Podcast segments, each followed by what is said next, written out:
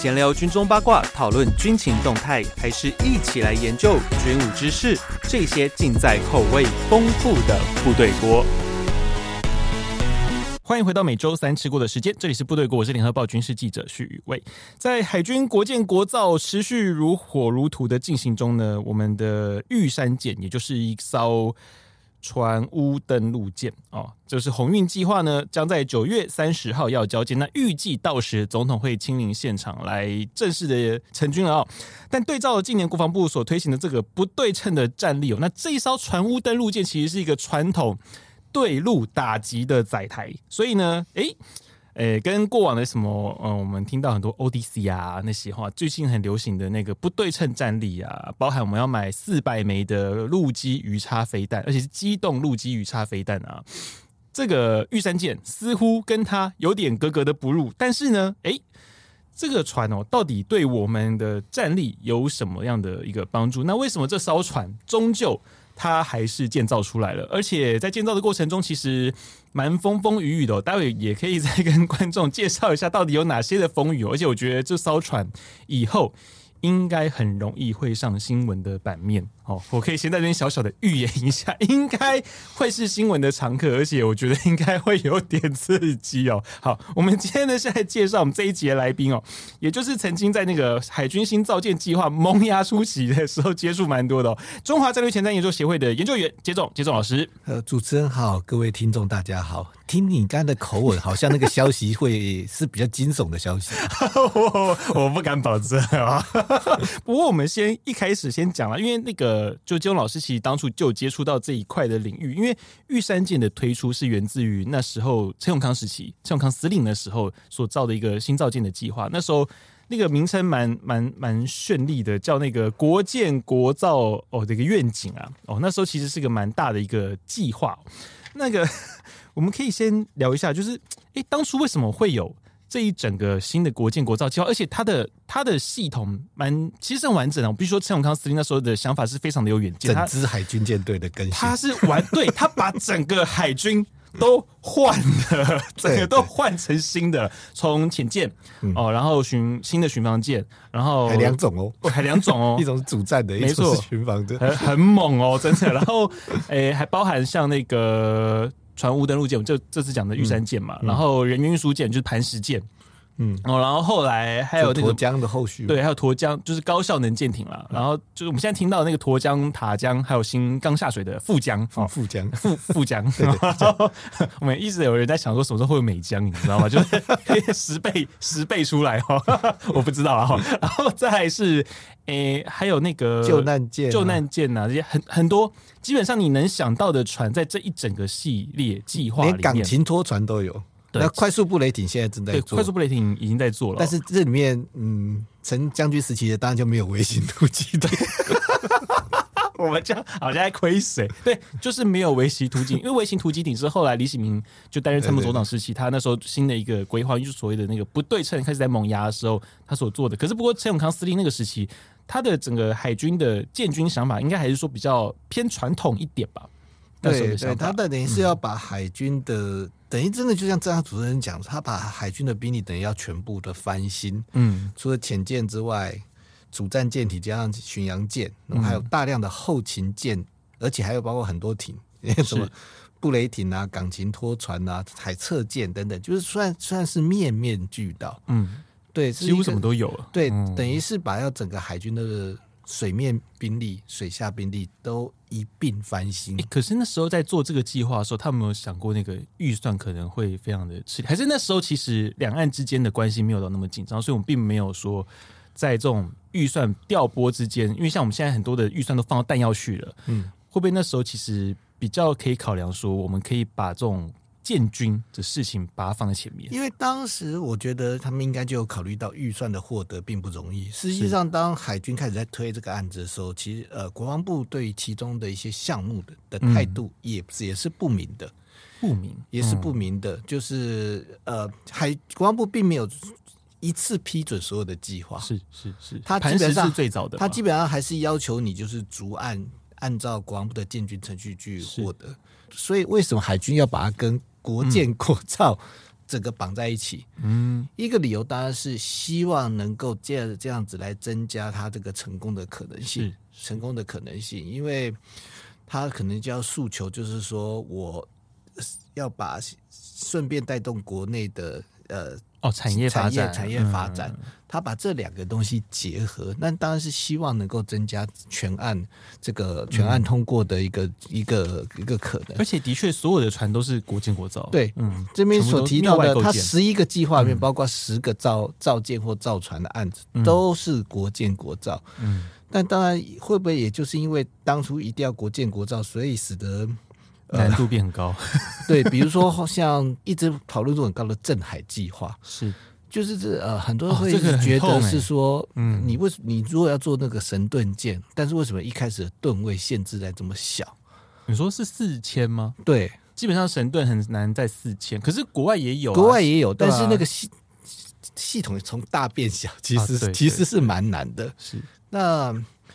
如果你又要求战斗系统要做科学自己处理。哦，就有难度，那其实难度就非常的高。嗯嗯、后来整个镇海计划第二，其实最我的理解啦，不知道李维兄你们听到状况的，嗯、就是基本上就中科院一直没有办法很成功的把这个战系，比如雷达等等缩小，让它微型化，嗯，可以装在这个四千多吨的船舰上，嗯，对，所以当初目前听听到也是这样，没错，可能是为了多多少，也许是为了迁就，希望在国内建造，嗯嗯，所以在。吨位上是不是就故意就是把它限制在四千多吨？这个坦白讲也有种种的说法，是也有种种的说法。嗯，可是以我们外购来说，目前的话，美军退役的大概就是提康德罗加或者是伯克。嗯，可这两艘船其实也都是大船呢。对啊，所以我们 我们想要小船好像一直都有点难，但是大船跟小船的成本真的差异就很大很大很大。是啊，是啊，特别是后续的维持经费，对，提康德罗加真的比较小，真的比较小，钱坑哦。特别是，哎，总比滨海作战舰好吧？L 四 S 啊，对哦，那个那个美军都不敢要了，对，很可怕。如果连美军的那种后勤能量都觉得吃不消，对，那。最近一直听说，滨海借由那个这个 台湾政策法会不会让他们过来？坦白讲，我听我听得有点胆战心惊。因为那个船当初的设计思维是非常非常先进，对，很先进，就是它是个模组化，可以替换。可是后来其实美军他们自己都知道说，彻底的痛啊，就是其实船舰虽然说飞机模组化是可以运作的，没错，但是船舰因为它是要泡在水里的东西，而且它是大的哦，你要模组的去替换它，因为其实像包含那个伯克。伯克其实也是一个模组化设计的船，它的尾尾段是可以再替做一些替换的。可是后来发现没有人在换啊，因为你一个那么大的船，你要把整个模组搬起来再换掉，你首先一个是你要很大的起重机，你去换的时候那个有难度，而且本身那个重的东西危险性会比较高嘛。那另外一个是你装下去之后，那个因为船经年累月，它会有拉扯，会疲金属疲劳，然后会生锈的问题。你装上去真的能装得上去，就是个问题啊。嗯，哎、欸，所以通常你看，我们船服役之后，你要所谓进行那种中寿期的改装，我们很多船都有这样做嘛。嗯、像五进一、五进二、五进三的时候，你会发现那个？这个这几位老师一定都知道，我们那当初那老杨那些，哦，改的很。不容易啊，不容易，真的真的不容易。对，所以所以我们就讲滨海真的是不能碰啊。你想，你如果连美军都受不了了，我们我们哪了我们哪吃得消？对啊，真的 很可怕。诶，我们我们再回来，我们再回来，就是当初这些船，因为当初就是因为那个中科院的那个雷达长白雷达，它缩不了那么小。因为它当初毕竟是给天宫雷达，我们是陆基阵地去用的嘛，所以说它有机动化，就是后来的弓二与弓三都是属使用机动化的天宫那个长白雷达了。可是它毕竟那个尺寸，就是你放到海上船上面，就是有它的困难度啊。所以，变成说我们那个镇海计划当初是四千嘛，四千多不到五千，不到五千吨，然后现在变成说我们要拆成两两种两千多吨的，嗯。我觉得好像也会有难度，可听说要今年要设计完成要，没有他那个新巡防舰基本上就不会要求有神盾系统的了，嗯，就不会要求有神的系统了。你知道这个防空系统，等一下在玉山见我还可以再爆个料。哦，今天好可怕，哦，好痒，好痒。好，没有，因为其实有一些像一些军武论坛上面，其实已经有在讲这些东西，但是你知道，对于一艘诶，我们必须讲两栖突击舰，它是一个进攻型的船，所以它本身的防空能力还是要一个基本的量哦。虽然说它一定会有护卫船团呐，哦，但是你不可能说把自己的周遭的空域变成真空，然后 变成一个黑洞，有没有让人家吸进来？它还是有一定的防空能力，有，它的确有防空能力，但实际上它跟塔江、沱江是，诶，沱江没有。塔江跟富江是一样的，你说我们的玉山嘛，对不对？哎，海风眼雷达没，而且而且是海剑二不是吗？对，海剑二啊，哎哎，就理论上，但是理论上它的防空能力比我们现在的康定级巡防舰好很多，好很多，没错。而且那个它那个海舰二那个斜射模组以后就是放在康定上面哦。我觉得对于现代战斗来说了，以大陆线这一次啊，八月四号到八月八号这样绕台那。对，零零五三零五四那一种的，全部都垂发，那个。对啊，我们现在一个还有一个很大的问题，就是垂直发射到目前为止到底状况怎么样？我们自己啊，一直整合，整合上面一直都都不好搞啦。嗯，呃，是真的不好搞。其实海军，大家有没有觉得很很神奇？就海军的船名都那么大，空军名都那么小，为什么空军的东西好像哎就弄出来？为什么海军那么难？哦，其实船上面。真的很复杂，嗯，嗯，嗯哦，真的真的很复杂。就像好，我们就比比喻用车子来比啊，就空军的东西可能像电动车一样，哦，用个马达，然后电系就处理完这一切。可是海军的船，它就像是一个传统的汽油车一样，你的本身的部件系统很多很复杂，所以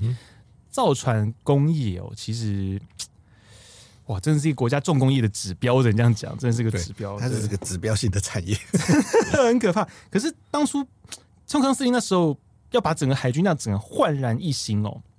哎，真的叫焕然一新。对，他那个背后的动机，那个您那时候有了解吗？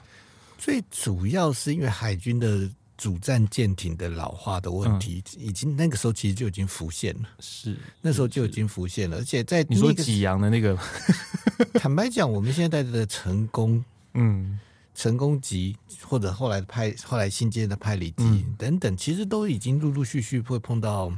很严重的。消失性伤员的问题啊，比如说成功级上面还有派的标一，没错，那个其实已经停产了。嗯，那康定级巡防舰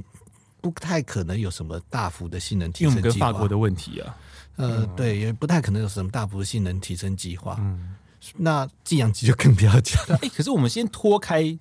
台法之间的问题，嗯，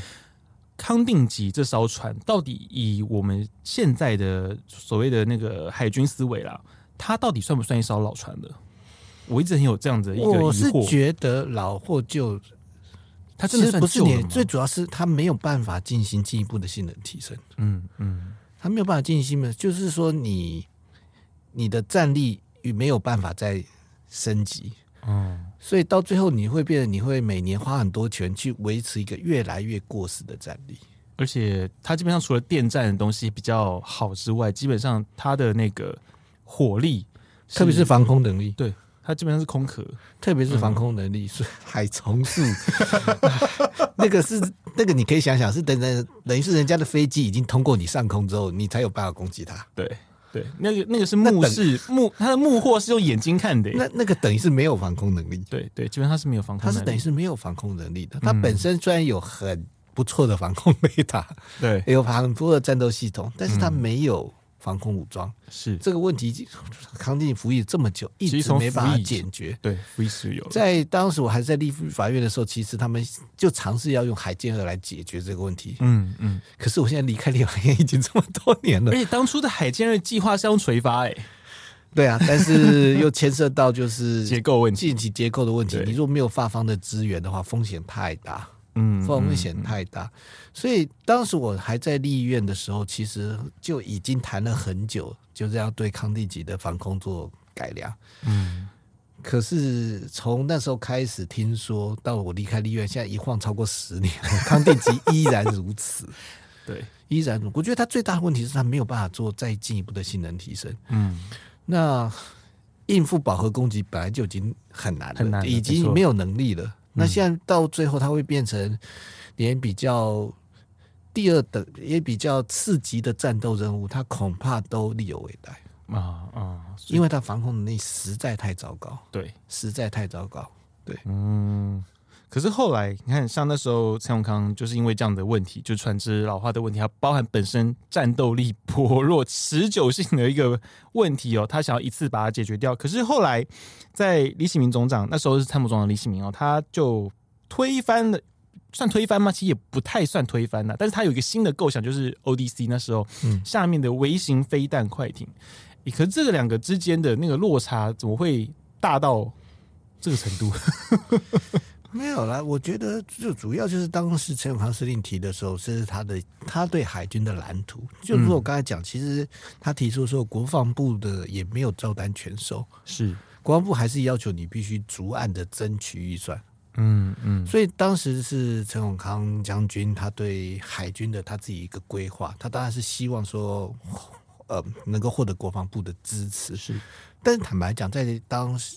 一提出来的时候，就面临到很大的就是国防预算的争取的问题。那时候的部长是高高部长吗？高广奇？哎、欸，高部长。但是，嗯，我觉得跟是不是海军总部长，因为国防的个资源就是有限。对对。那各军种都有自己的建案要争取，嗯，都有自己的建案要争取。啊，那时候就刚好卡天元天鹰，就有的没的。所以就是说，当初他他这个。蓝图其实只是出了海军司令部，是。那国防部本身就并没有，最起码在当时他还是摆出就是你必须要逐案送审，逐案争取预算，嗯，所以本来就对国防部来讲，这本来就不是个定案，嗯，这本来就不是个定案，只能说是个构想，只能说是你海军自己的构想，嗯，是，所以等到陈将军卸任海军。呃，总之，甚至退伍之后，当然这个里面的内容就会就会变，就会会被呃国防部来进行一些讨论了。就在实际上在争取建案的时候，嗯嗯、更不要提就是后来就是华府的意见是越来越越来越强势的时候，华府的主张越来越强势的时候，嗯，那对我们整个国防资源的分配，又造成了一个很大的一个变化。嗯，那我们再进入到就是接下来为什么这艘船哦可以一路的，这跟那个过 ODC 是整个背道而驰的状况之下，居然可以一路过关斩将存活到现在，而且他要交舰哦，嗯，我们就要思考一下，就是哎，这种两栖登陆战它到底是怎么搞出来？其实两栖登陆战在过往什么郑成功啦来台湾呐啊荷兰人呐来台湾，其实这种。都有两栖登陆啦，哈，但是那时候的两栖登陆战呢，其实也不过就是把大船放个小船，然后再划船、划船、划船，然后划到岸上来，其实就这样。但是后来真的现代的那个两栖登陆战，其实我那时候在前阵子加入堂的时候，其实直播有为各位做一些解说，就是因为那时候除了像诺曼底登陆之外，还有重要的是在太平洋的战场。哦，这个金老师就帮我刚刚上了一课，就是太平洋战场，因为那时候要做所谓跳岛作战，所以他们需要很多机械化登陆，因为。那时候虽然没有还还不至于到所谓的立体，但其实也有了啦。像诺曼底登陆的前一天是诺曼底大空降，嗯，它其实已经开始有这种所谓的立体化作战了。可是因为你要快速的布放，你人要先撒出来之后，还要再做所谓机械化登陆，就所谓的那个行政下卸那一些，所以他们开始造了很多的 LST、LSD。那大家会想说，哎，这么多的代号，因为像这一次的玉山舰，它叫 LPD，嗯。跟你讲，我一开始在学这个的时候，这些代号真的是把我弄到抓狂，你知道吗？没错，没错。而且 L H D，哎，不不，L 呃 L P D L 对 L H A 哈跟 L H D 哈看起来很像，但完全不一样哈。所以别人说这些东西到底是什么，我先简单做一些简单的的小小的介绍啊。因为这种登陆的大型载台最早期在二战，包含像我们现代，嗯，听起来有点伤心，就是。我们是 LST 跟 LSD，那 LST 就是 T 是指 tank，就是指那个战车，车那 LSD 那个 D 是指 duck，就是指船坞，就像是你做那个核核字号登陆艇啊那一些的哦，就是从那呃，就是从那个 LSD 出来的哦。那到后来哦，因为开始做更高阶的所谓的立体化作战，因为以前的那个诺曼底大工匠是从本本土哦载的一堆飞机和伞兵嘛，然后从那个到敌方的空中，然后把人丢下去。可是到后来的立体化作战，变成说你是机降了，就是直升机飞过去然后降落哦，所以就出现所谓的 LPD 跟 LHD 哦。当然它的后面的 D 也是指 Duck，但是那个 H 呢？或 P 有 P 指 platform，就指那个平台，它就是有直升机可以它起降的地方。嗯、那 LHD 呢，只是更进一步，因为它把它做一个全通式的甲板，H 就是直升机的，对，就是 helicopter，、嗯、对，它就是做一个全通式甲板，可以让大量的直升机得以停放。那当然到后来又更进阶，因为有那个 AV 八，就是姚鹰那些系列的那种垂直起降的战机出现之后呢，它就变成说，你的 LHD 就变成像是一个小型的航空母舰，但是这样还不够，因为大家会发现。当你有了飞机，你会想要更多的飞机，所以变成说 LHD 后来衍生出了一个 LHA，就是我们所谓的两栖突击舰哦。这样，可是这个词跟它那个那个代号英文代号其实是不搭嘎的哦。它就是变成说像 F 三十五 B 哦这一类的飞机，就是将来就是部署在这样的的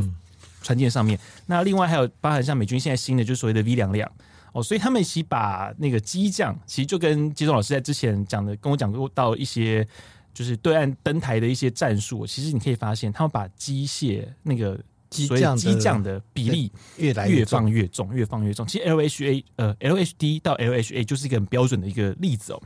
那我们就在想，那台湾现在呢，玉山舰这个 LHD 哦，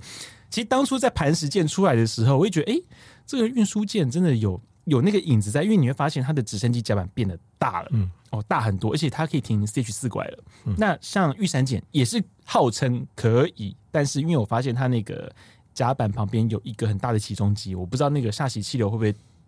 因为那个起重机造成影响，我就不确定。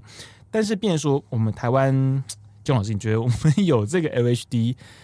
到底它的帮助，对我们战力的帮助了？你觉得在哪里？跟当初的设想现在会合吗？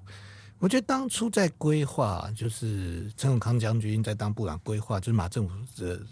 末第二任的时候，嗯，他多多少少还是有考虑到海军或者海军陆战队可能还是有必须要进行有限度的武力投射能力。是，那当时其实这个着眼点是，也许是准备南跟南海有关，南海南海有关，因为。我们在呃那时候不是就有那么是岛不是礁那个？呃没有在，因为在二零一二年的时候，就是当越南在太平岛，当我们的船从太平岛出去要去那个中洲礁近滩的时候，嗯，越南从敦切沙东出了一台一艘船，并且对我们的船只对空鸣枪之后啊，其实，在那阵子开始，国内就开始非常就注意到太平岛的相关的问题。嗯那以至于是说，当时的陈永康司令等于是破天荒了。我想，应该也是空前绝后了。在二零一四年的四月十号的时候，他真的把我们这个大批的两栖部队、参谋本部可能封存很久的未江作战计划拿出来做了一次实兵演练。嗯，那次实兵演练，因为他是我们那时候每年有登陆敦睦舰队嘛，是他就搭配敦木舰队。敦睦舰队就有一艘综合补给舰，加上两艘巡防舰。嗯，他又派了两艘巡防舰跟应该是船坞登陆舰，是，所以组成了一个六艘的船团，嗯，就到太平岛去。而且呢，有一个陆战旅的副旅长带队，嗯，两个加强连的那个陆战队，有二十辆的 AAV 拐，是，就实地了做了一次在太平岛做了一次抢滩。归附作战的士兵演练，当然不是实弹，嗯、实弹就不得了了。所以在当那个时候，我想以海军或海军陆战队来讲，他们当然就会觉得是说，呃，还是有执行武力投射任务的需要。嗯，也许规模不用大，因为那个时候其实从汤耀明当总长的时候，那时候呃会先去买这个 AAV。A V 拐，嗯，当时其实大家在编这个预算的时候，国内其实就有立法就其实就有蛮多的争议，就、嗯、就认为是说，在以后这种台风防卫作战，你买 A V 拐做什么？嗯，当时的汤耀明总理就是说，我们就是保持一个基本的投射能力，就是一个营。啊啊，那后来是因为大家发现 A V 拐在救灾的时候很好用，好用，所以才又同意是说再多买一些。嗯，其实。当时国防部在买这批 AV 拐的立场的时候，就是说，我就给你一个最基本的量，就是一个营。我们号称两个旅，但是我们其实就一个营的投射能力。嗯，所以包括后面的什么两艘这个综合机，基本上都是 follow 这个一个营这样的一个规模去做这样一个投武力投射规模。所以是说，从汤耀明总担任总长和国防部长时代，一直到最起来到马马政府末期，当时一个想法就是，我们就维持一个营的这种。武力投射能力，嗯，那当然是可以作为国家政策工具，或者是说，当南海的状况发生了比较复杂的变化的时候，姑且不说去归附，我们如果能够做一个大规模的一个增援，甚至换防，也许可以把一些状况用贺阻的方式贺阻了一些后续潜在的发展。嗯、当时会有是说要维持一个基本的武力投射能量，嗯，所以根据这个就规划了 AAV 拐的数量，就规划了比如说呃呃综合级的数量，乃至于船坞登陆。后面这个船务 船务运输对船务运输舰的数量，都跟这个当时一个营的武力投射的响定是有关的。嗯，那这个案子后因为大概就是在马政府时期进入蔡总统时期的时候，因为当时整体防卫构想还没有变成一个主流的，这个案子拍板的时候，整体防卫构想还没有变成一个主流的看法，是还没有变成一个主流看法。然后再加上，就是毕竟在蔡总统在二零一六年在之前的选举的时候，呃，由陈文正现在的国安会副秘书长陈文正先生在的主导之下，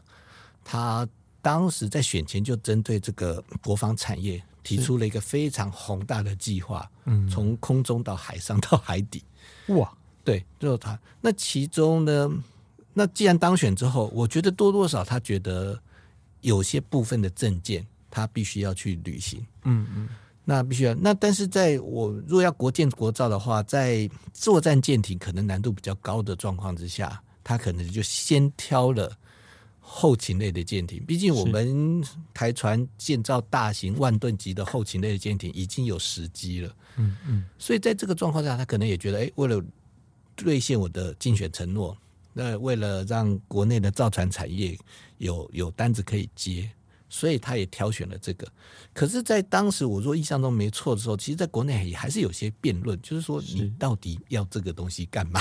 对，因为又那么大一，这个东西在台澎防卫作战，坦白讲，确实是用不上。嗯，很早很早以前，曾经有军方提出所谓逆登陆的观念，就是、逆登陆，但是这实在是不可能。他的意思说，当中共啊。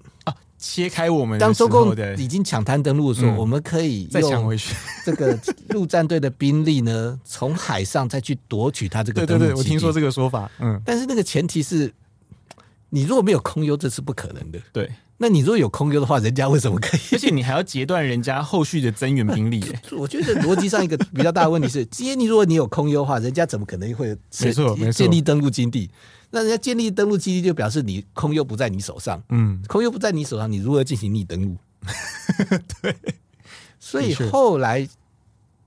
大家其实有个共识，就是说这些两栖的运输兵力呢，呃，其实在台台澎防卫作战里面大概是用不到，所以到后来主要的变成是运补外岛，可是随着外岛大量的裁军，这个运补的。需求也大量降低了，所以当时在这个红衣计划在争取预算的时候，后来就有一套新的说法，就是说，因为毕竟军队虽然说军队存在的目的是为了备战，没错，可是，在实际的状况之下，很常来救，他的任务绝对不是只有准备作战这么简单，对，它是个国家的政策工具，嗯，那包括救灾或者是一些担任其他国家政策，有时候都会需要军方的力量。都会需要军方力量。以救灾来讲，其实理论上救灾的主力其实不应该是国军，没错，应该是替代役，或还有从替代役退下来的人。可是到最后都是国都是国军。嗯，所以我觉得整体防卫构想 的一个问题就是，他把问题只锁定在战时，是，但是他忽略了在现实的条件当中，不国军绝对不可能存在，绝对不可能只是只有。准备作战，对，军人不是只单纯打仗，他其实一定会有很多的其他的任务。对，那说漂亮点，就是担任国家的政策工具。嗯，那后来在谈这个呃红运计划的时候，后来他们就提出了一个新的说法，就是说我们可以做国际人道救援啊，而且呢，跟美军之间希望能够借由这个平台，嗯，那个。跟美军的那个，比如说美军有些医疗舰，常常到比如说南太平洋，嗯嗯，或者是在当哪些地方有重大的天灾的时候，他就扮演一个海上浮动医疗基地的一个角色。嗯嗯，所以后来呢，在争取这个预算的时候，包括国安会还有海军都提出了，就是重点其实已经不是放在武力投射了，是是，这时候反而去强调是说它有。必要时候，它有可以改装成大型海上医疗、大型海上医院的这样一个可能性。嗯嗯，然后呢，就把它跟美军的这种合作、这种愿景，把它结合起来啊，把它把它给层次提升，变 international 的那种。对对对对对，那确实在当时二零一七年、二零一八年的时候，我们确实曾经在南太平洋跟美军有一些联合的医疗的计行动。嗯、那当然，军舰装备是美军出，我们主要是派人。嗯，因为南太平洋当时有一些是我们的友邦，是，所以使得这整个构想看起来是有它的可行性，嗯、看起来很 OK。对对对，但是其实 基本上这个时候支持红运计划主要的诉求就变成了国际医疗合作，特别是跟美军的合作。嗯，那武力投射基本上就大家就不再去提它了。对，这这提的有点伤感情。哎，反正讲那个，哎，好，好像这个预算花的就蛮合理的。对，所以在这个状况之下，所以这一艘舰，这样它就是国建国造。嗯，呃，所以而且应该是蔡总统就任之后，在他任内第一个开始做的。对，第一个，因为磐石应该是在马总统时期就开始做，所以这个应该就变成他在任内第一个起造的大型的军事船只，虽然它不是作战舰艇。是是。对，所以在种种状况下，所以才有了这个鸿运架，才获得了国防部的核准，才开始建造。嗯、不过呢，这个船哦，虽然说这样就这样造起来了，但是它中间的过程非常的多舛。嗯，好，我们现在开始要，哎，这个船哦，其实以下只有主持人负责、呃。对对对，哎，我也是从其他媒体上听过来的啦，哈、哦，没有啦，因为从一开始啊，就这艘船。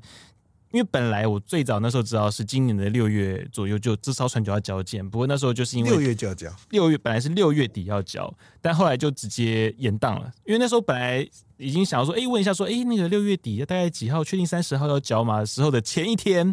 新闻就喷出来，当然是我们那个资深的一个好朋友啊，然后他就爆出来就是要交延到延档到九月哦，但也还好没有再延了啦，就这真的没有再延，就是因为那时候海事的问题，然后。但其实海事前就出问题了，就是因为他们在做一些水密测试的时候出了问题，变成说据媒体的报道哦，其他有台媒体报道哈，我这样讲有没有推卸责任？就船舱有进水啊，但是但是我们会想说，哎，不对啊，船坞登陆舰不是本来就要进水的吗？对，应该应该不是大问题吧？对啊，不是不是船坞就要进水啊，没有水的船坞哪叫船坞，叫干坞哎，对对，它就是因为在进。船污水的时候呢，其他地方水密没有好，所以就一路进到了轮机舱里面啦。哎、欸，哇，这个非常的惨烈，因为据称呢，就它的那个主机都淹了。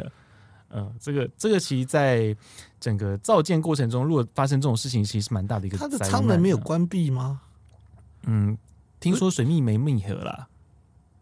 哎，没密合，没密合，这感觉比没有关闭更。听说是叫水密问，但但这个东西到底是人为的因素，还是说是建造的因素？当然，这个东西后来也就没有再有更细的各舱各舱之间应该都有水密，应该是可以把它隔隔。理论上应该是有水密，但这这应该是基本的，对对，是基本的。所以这个水密问题到底是人为？因为台船并没有一个很细的讲法，因为我们在后来看新闻，并没有一个很细致的讲法，因为他就直接否定这样。这这件事情，但后来变说这主机延长保固，但这个延长保固，因为就不讲话，因为你主机掉进了船里面，其实你要再掉出来，就是一个很大的，对，是一个很大的工程。所以变说，基本上你有点像是那个呃家里冷气装好要再卸下来有点难那种概念，就是那种吊饮式冷气啊。如果已经进装潢里面了，你要拆，你可能就要把皮再挖挖破一次那种概念，就有困难。那另外还有一个是在重心的问题，因为其实，在有些呃网络上面的照片，不管是像是一些网络论坛啊，有些人在他拖出来，就是已经下水之后，去拍到他船只有侧倾的一个状况，向右侧倾哦。那个重心问题后来也被新闻其实报道了蛮大的一个事件。可是其实重心问题对于一个船坞运输舰来说蛮严重的。其实不管是怎样啊，都很严重哦。那这后来在不断的海试之后，其实我们可以看到他有做了一些改善。但这中间呢，还有一些其他的神奇的瑕疵，因为包含像我自己听到的是说，在功法上面，那功法上面有一些不是那么合常理的状况存在啦。例如说，像一些那个管路的管路的清理上，嗯，好，这个我就不 再细说了哦，这再就会敏感、敏感、敏感了啊，就变成说，它其实，在造剑过程中。不是一个很顺利的一个状况。这到底是当时设计时候的施工图有问题，还是建造过程有问题？对，因为其实像刚我们在录音前期，建宏哥有跟我讲，这个东西就是你的起造的设计方哦，和监造方和制造方。但监造是谁监造？监造海军嘛，海军啊，就海军嘛。海军可能伙同伙同就是原设计单位，是它是联船舶设计中心，它是船舶设计中心这样吗？对，那应该要伙同原设计单位，因为其实全世界最大的半沉船哦，就是类似船坞登陆舰的这种技术，就半沉船，而且最大的船就是海诶、欸、台船造，就台船造的，嗯、所以变说这个船坞登陆舰的制造上面，您觉得它的技术瓶颈是有在哪些地方？如果台船舰已经见过万吨级的辅助舰，加上半潜船都做过，嗯，说台船的技术会有问题，我实在是有点觉得非常的诧异。我实在是觉觉得有点非常的诧异啊，对，嗯，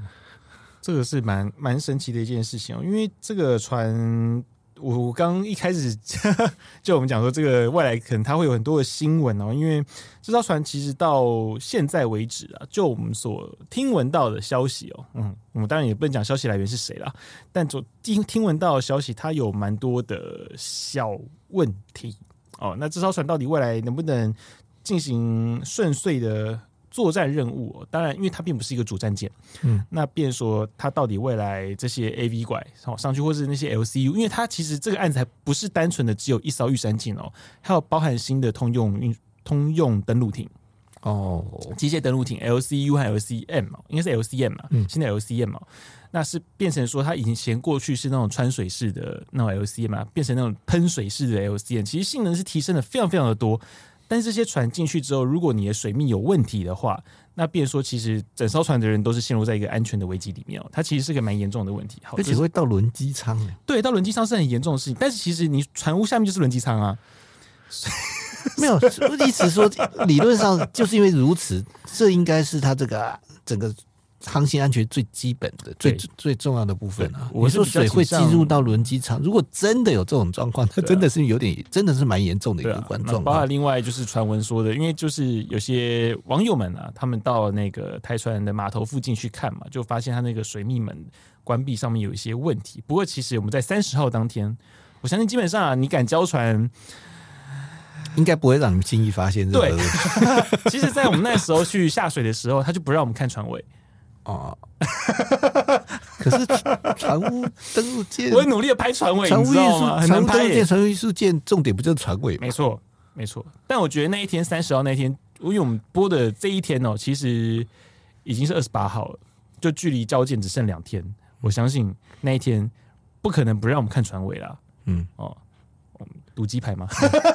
会不会到最后又是暂时不让军事线的记者看呢？我觉得那一天是因为是总统总统去嘛，应该不会让国防线去了。依照惯例，通常总统到了行程，他们比较会优先考虑复线复线复线。因为其实这艘玉山舰的毛病哦，其实，在军武圈呢，其实已经传，因为像我们国防的媒体圈里面，其实传的很开了。嗯，所以变成说，我相信应该会是那个赌鸡排吗？好，好，好，辅线媒体参加，好不好？就打死不让你们这些搞型啊，这些很讨厌的国防记者去。以上有主持人负言论责。我们我们两个人之间赌就好了，也不要赌到时候那个点阅率出来就吓死了，然后到时候鸡排起不完怎么办？哎、欸，对啊，我觉得，我觉得他，我觉得可以赌两，我觉得可以赌两件事。第一个是船尾让不让我们看？嗯，因为其实整艘船最大的争议就在船尾那一段哦，因为你船尾也可以看得出你的船本身有没有倾斜，因为那个船坞登陆舰，哎、欸，很好玩。船本身的倾斜度其实你不是那么容易看得出来，但是你今天在船坞登陆舰，你看它的屁股，你绝对看得出它的船有没有斜，因为船坞登陆舰的那个斜板啊，它那个船坞的那个档，呃，叫水密门，嗯，水密门是横的，所以它就是一条水平线，所以你很容易就知道它到底有没有斜，哈，这是第一点。第二点是敢不敢让媒体登舰。哦。哦，我觉得很可怕哦，因为其实像当初那个高效能舰艇在马政府的时期，沱江那一艘，嗯、他那一艘交舰那一天有让媒体登舰，表示比较有信心嘛，蛮有信心的。而且事实也的确，因为其实我们一上沱江，我必须说沱江在整个就是所谓高效能舰艇舰艇的造舰计划里面，它真的是蛮先进的。嗯，虽然说后来它有些毛病存在嘛，就是它那个那本来原型原型舰本来就是要找出问题啊。其实像玉山舰也是原型舰，你有问题，其实我觉得也真的没那么意外。对，虽然说它要看什么问题，对对，虽然说它本身技术其实 含量并没有相对比像沱江来的高啦，嗯，基本上它不应该出现我们刚刚所提到的那一些问题，应该它不应该存在的啦。不过你造舰这种东西，你本来就难说，因为你在船下水之前，你造的是在干屋里面，嗯，你真的不知道它到了水里面会变什么样子。因为有些船之前那个啊，印度不就这样吗？对不对？船坞一注水，嘣，就倒下去，整个横的 就没了，对不对？就这个事情是有发生过的嘛？所以，我们我们也好吧，我还是很温柔的啦，我并没有直接苛责那个某个南部的工厂，对不对？我我这样讲好可怕。但这种东西其实它就是有可能发生。不过，我们可以看两，就刚刚讲的两个指标，就是第一个船尾有没有让我们看，第二个就是它的那个有没有让媒体登舰。我觉得这两个就可以知道说这艘船到底。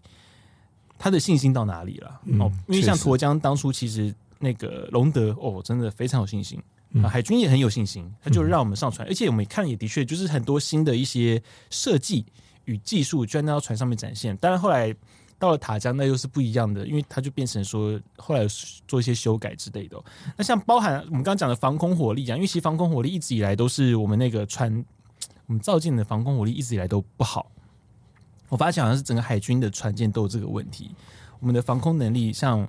最好就是记得了，就标二。但是那个标二，因为它是也是它不是垂直发射，对，它不是垂发，而且又没有神盾系统，对，所以变成它其实应付饱和攻击的能力，其实在现在面对中共现代状况，其实坦白讲，我觉得已经力不从心了。嗯，因为连美国海军自己都承认，比较早期的伯克级驱逐舰，嗯。现在要应付中共的饱和攻击能力都已经很吃力了，对啊，更何况在这之前的机动机驱逐舰，那如果连机动机都如此的话，其他的军舰真的不用想，就就更难了。嗯，因为我们必须讲那个玉山舰，它的那个封闭式的桅杆其实设计非常的先进。我必须说，它就跟它有逆中外形嘛，对不对？它算是算是算是，因为其实包含像沱江的。你它的 RCS 都算小了啦，嗯，它其实设计都是蛮新颖的，当然像那个，就是我刚讲逆中桅杆，但是里面装什么雷达，其实大家一直有疑问。但是其实你从海剑二啊，大概就是风眼了，嗯，哦，基本上它就是这样，所以它的整体的防空范围其实也不会太大，三十公里应该有吧？应该可以啦，嗯，但基本上它就不会大哦，就是一个自我防卫而已，它其实就是一个自卫能力而已。那最后我们 刚刚讲到这么残残酷的这一点哦。还有一个更残酷的事情是，它机尾的那一个飞行甲板哦，就是我们今天最后一个主题，就是 诶，海军并没有航空兵力啊。我觉得，其实我觉得这个飞行甲板，我觉得很可惜。嗯，这么大一个飞行甲板，嗯，但是到最后可能因为。第一个，它毕竟不是没有升降甲板，是，所以它理论上就是靠后面那个机库，机库那个机库好像又不太大，所以有两个，两个而已。嗯，那理论上应该可以让 UH 六零嗯执行任务，但是 据说是好像海军在建造的时候一开始并没有考虑让其他军种的直升机，是不是说不让它降落？是说降落之后如何跟这个军舰一起去执行任务的能力？对。尤其如果是攻击直升机的话，还有弹药库的问题。对，据闻好像没有。嗯，对。因为那时候坦白讲，就是说，呃，他当初呃消息曝光的时候，有蛮强调这个飞行甲板。没错，没错。那当时大家就有很多的想象。对，因为哇，空中机动。哦，哎，哇塞，可以做空中机动作战。可是实际上，第一个，第一个它的没有升降甲板，对，吨位小，所以那坦白讲，能够随舰出海长行操作，大概就是两两架直升机。嗯，那大家想，那 UH 六零行不行？嗯，哎，理论上好像是可以啦，但是它降落理论上好像是可以，但是就是说，呃，坦白讲啦。就是以中国大陆来讲，嗯，中国大陆现在其实已经开始在去做这个陆航直升机，是。跟海军舰艇，甚至于跟暂时要动员的民间船只的组合联合组合训练。我们其实已经看过东部战区一些集团军的陆航旅在海上进行演练。是，那他所使用的平台，除了包括海军制式的平台之外，也包括了征调来的这种呃，比如说滚呃民间半潜船啊、滚动货轮等等。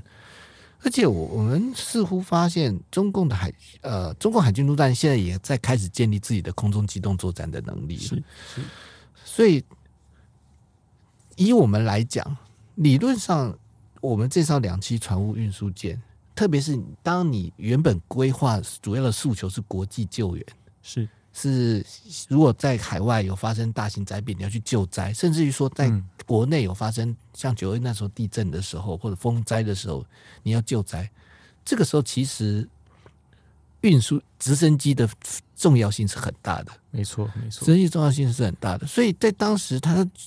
应该要考虑到就是陆军的运输直升机进驻的问题，嗯，嗯，甚至于 CH 四拐这种比较大型的直升机，因为它在救灾的时候，那是非常那是非常重要的。因为你不能说四拐可以落你的甲板，但但其实你在它没办法随舰，对，它不能进机库里面，这就差很多。对，而且你在甲板上好像也没有办法把它固定了。对啊，所以变成说它基本上只能落舰之后马上要走，没错，只能落舰之后马上要走。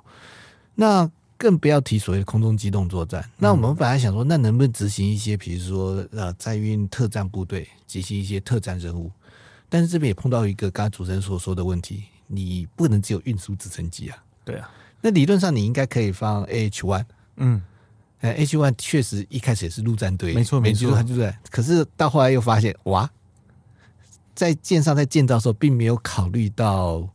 陆军直升机燃料的储存设施。更重要的是弹药的储存设施，嗯，但坦白讲，我觉得这些东西要改都还是有空间，应该是可以啦，因为它的船舱本来就够大了，对，应该是有空间，而且坦白讲，就是说，因为并不是做大型的空中机动作战嘛，嗯、那你说只是这种特殊状况下这种特战兵力的运用，那它所需要的弹药存量也许应该就不会这么大，嗯嗯，所以坦白讲，要调整，我觉得是有这个调整的空间啊，应该是还做得来，但是很奇怪，就是好像到目前为止，国防部也好，海军也好。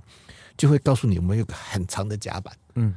但是呢，并没有去提示说，实际上它的直升机的维护的操作能力，嗯，其实还是有还是蛮有限的。对对，尤其在立法院报告里面，最后海军还是说，还是用他们的 S 拐动 C 为主，反潜嘛，反潜。对，所以这就是个问题哦。因为我之前那时候在加入场的时候，也跟军办有聊天哦，就说，哎，那个船坞登陆舰，嗯，我们有航空兵力嘛？就就这个理论上应该是要陆航的。对，陆航的兵力上舰，对，因为我们的兵力规模本来就没那么大嘛，基本上应该是陆航要上。可是因为变说军种之间呢、啊，台湾现在还是存在这个问题，变说到底你能不能去支援？因为其实像上次的魏将，我本来以为有有陆军出去的，陆航出去，但后来刚机动就跟我讲，没有，没有，并没有。所以变说你没有开这个先例，你后面也很难再，你就是要有人去开这第一枪嘛。你开了第一枪之后，之后就好办事了。对，对啊，我是觉得你既然考虑的是救灾，你肯不太可能用 S 拐动 C 去救嘛？对啊，基本上还是四拐吧。最起码是 UH 六零嘛？对啊，对啊，对啊，这至少啦，至少。所以你应该要安排 UH 六零上舰操作的相关的科目跟训练啊。因为其实你要救灾不不可能用反潜直升机去救。陆航我是不知道，但我知道空军的有，空军做过了。你说啊，我们到那个空军的救救护直升机可应该也可以上这个，应该是可以啦，是可以，可以啦，可以啦。对，因为那个反潜机，因为它的重心问题，所以变成说它的起落架才不一样。可是其实，在舰载版的黑鹰，其实跟陆基的黑鹰其实差不多啊。嗯，它并没有太大的一个差异，应该是可以做到。我们当然是希望说，哎，这个随着这种玉山舰的成军啊，我们现在先不讲说它现在建造时的那些毛病到底。能怎么样的把它改善完哦？可至少大家服役之后，我们还是希望他在战力上面能够有所发扬啊！不要说这艘船造了就是违背了一个 ODC，然后最后它就变成了一个码头王。我们当然是不希望它这样子了。对啊，而且你既然到最后的诉求是国际人道救援的话，我觉得直升机的问题真的要好好的解决一下。而且理论上应该技术上没有太困难。没错。哎，你不要失业骑士馆，好歹 UH 六零嘛。对啊，对啊，对啊，或者是空军的救护直升机嘛。没错，这些都是可以在继续发展的一个方向。好，我们非常谢谢有建宏哥今天来帮我们，就是我们来聊这玉山金哦，他成军之后，这个 L LPD，对 我是讲 LHD，不对，它是 LPD 哈。这艘两栖船坞登陆舰哦，它到底对于我们台湾未来啊，我们会有这样的一个发展哦，就是这种过往哦。现在好，以后那到底能够怎么做？那部队锅呢？非常感谢你的收听，我们是每周三更新哦。如果你喜欢节目的话呢，也请各位大大们就是追踪分享，并请赏个五星的好评。然后当然，我们那个前阵子啊，我们的编政组的好朋友跟我讲说，哎、欸，有人抖内我了，感谢大家。哦，如果你喜欢我们节目的话呢，我们下面有个抖内链接，欢迎继续抖内我。那另外呢，我们下礼拜哦。本年的国庆呢，是永鹰高教机首次将要冲场，那陪伴他的呢是即将要退役的 F 战机，所以下礼拜的节目，不错，我们就要聊当初这个步训队哦，他到底在做什么事情？那 F 哦，其实他算是台湾的阿信呐。好，战机的阿信哦，我们就在聊这个战机。那我们邀请的呢是那个以前曾经担任假想敌的教官，后来也是首位从美国把 F 十六飞回台湾的男人，叫侯公明教官。好，就期待大家期待下一拜，精彩可期，精彩可期。谢谢大家，谢谢姜老师，好，谢谢主持人，谢谢大家。